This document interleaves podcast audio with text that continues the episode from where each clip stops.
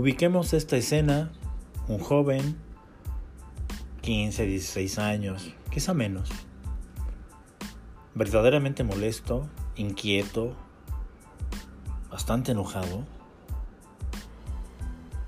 Cuando investigamos un poquito nos damos cuenta que se encuentra en esa situación porque algo no fue como él lo pretendía.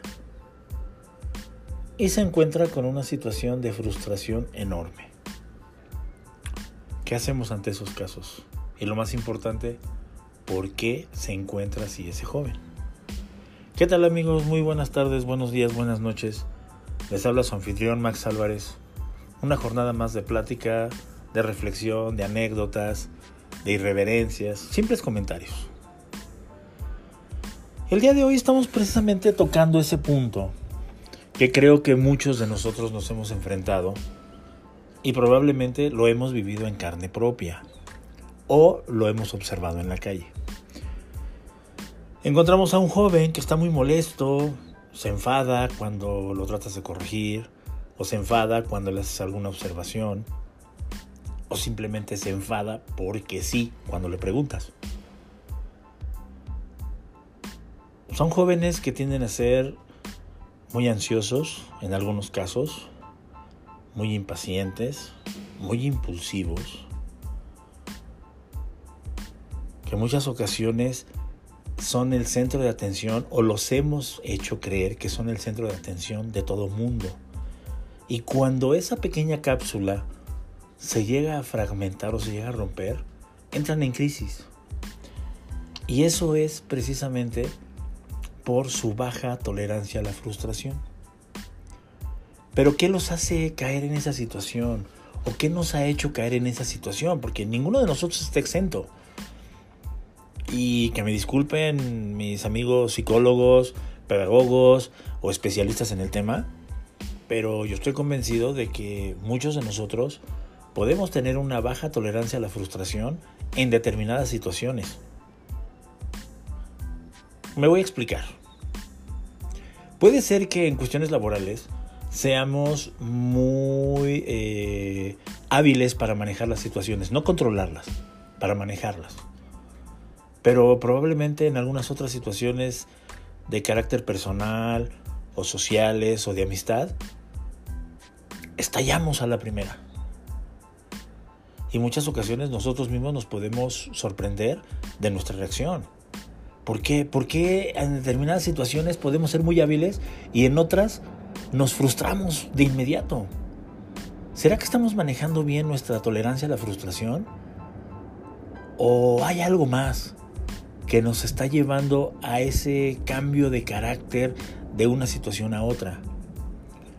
Nos podemos sorprender cuando investigamos un poquito más allá de por qué somos o por qué reaccionamos de una u otra manera. El tema es muy, muy confuso y es muy profundo. Un especialista probablemente lo pueda abordar de manera más sencilla, pero yo lo estoy abordando desde mi perspectiva y desde mi experiencia. Eh, tengo muchos alumnos, tengo muchos jóvenes que su tolerancia a la frustración es nula.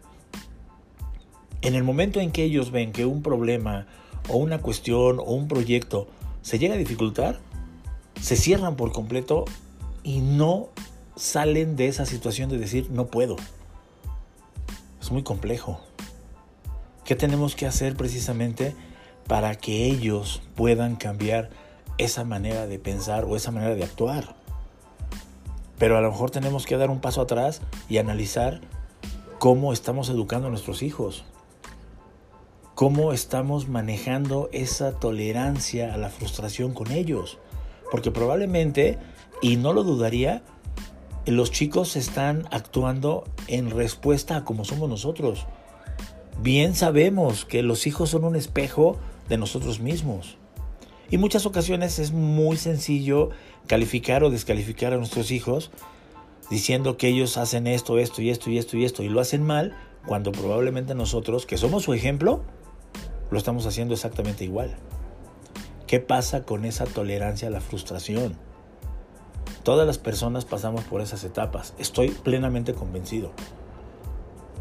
Pero, ¿por qué algunos logran superar esas etapas y por qué otros no las logramos superar? Y me incluyo, Porque hay situaciones en las que puedo explotar de una manera inmediata. Y hay otras situaciones donde me dicen, oye, pues tu manera de responder y de actuar fue muy simple. Como si no hubiera sentido nada. Eso me llama mucho la atención a mí, la verdad, porque también me he puesto a pensar, bueno, ¿por qué en unas situaciones reacciono de una manera y por qué en otras no? ¿Sí? Pero, ¿cómo se maneja esa situación? Todos, ninguno de nosotros está exento. Pero lo que sí me queda claro es que en muchas ocasiones creemos que somos, como dicen coloquialmente, el ombligo del mundo. O a veces hacemos creer a nuestros hijos que son el ombligo del mundo. Error, grave error. Porque nadie es el ombligo del mundo. Y si alguna de las personas que me está escuchando así lo cree, que me disculpe. Pero yo no creo que todas las personas tengamos que girar alrededor de una sola persona. Podemos encontrar líderes, podemos encontrar jefes, podemos encontrar a personas que pueden ser un ejemplo, pero de ahí a que sean el ombligo del mundo dista mucho. Y probablemente el problema es que cuando esas personas las tratamos de una forma ordinaria o simple, se sienten hasta agredidas y se enfadan. Cuando les hacemos ver algún error o alguna situación de cambio, se llegan a enfadar. Y es cuando yo me pregunto, ¿y tu tolerancia a la frustración dónde está? ¿Cuántas ocasiones no nos hemos encontrado con jóvenes que antes de que terminemos de hacer una pregunta ya nos quieren dar la respuesta? Es una ansiedad impresionante. Pero también cuántas ocasiones no nos hemos encontrado con gente adulta o que se dice ser adulta, que antes de terminar de escuchar una pregunta, ya creen tener la respuesta y lo que es peor, la verdad absoluta. Vamos a trabajar en esa parte de la tolerancia a la frustración. Después de haber regresado de una pandemia, de encierro de prácticamente dos años, nos encontramos con un mundo que cambió por completo.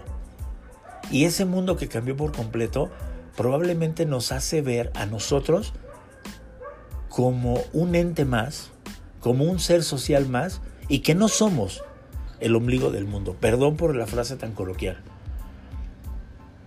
Hasta aquí mi comentario de hoy. Y la reflexión es, ¿cómo manejas tu tolerancia a la frustración? ¿Cómo estás enseñando a tus hijos o a la gente que está alrededor tuya a manejar esa tolerancia a la frustración? Espero tus comentarios. Es un tema bastante interesante y que a todos nos compete. No te olvides de seguirme por Instagram. Me encuentras como Arqui Comentarios.